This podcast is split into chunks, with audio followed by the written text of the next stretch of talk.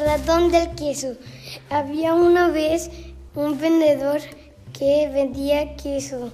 Estaba donde Murray eh, y en la pared había un agujero donde vivía el ratón del queso.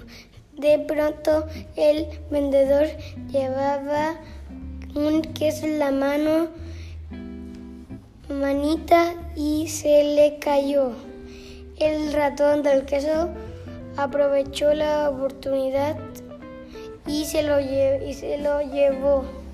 El, ratoncito, el queso, finalmente el ratoncito y con el vendedor se hicieron amigos y compartieron el queso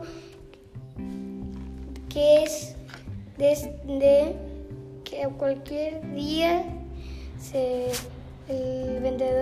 llevó desayuno todos los días al ratoncito y vivieron felices para siempre.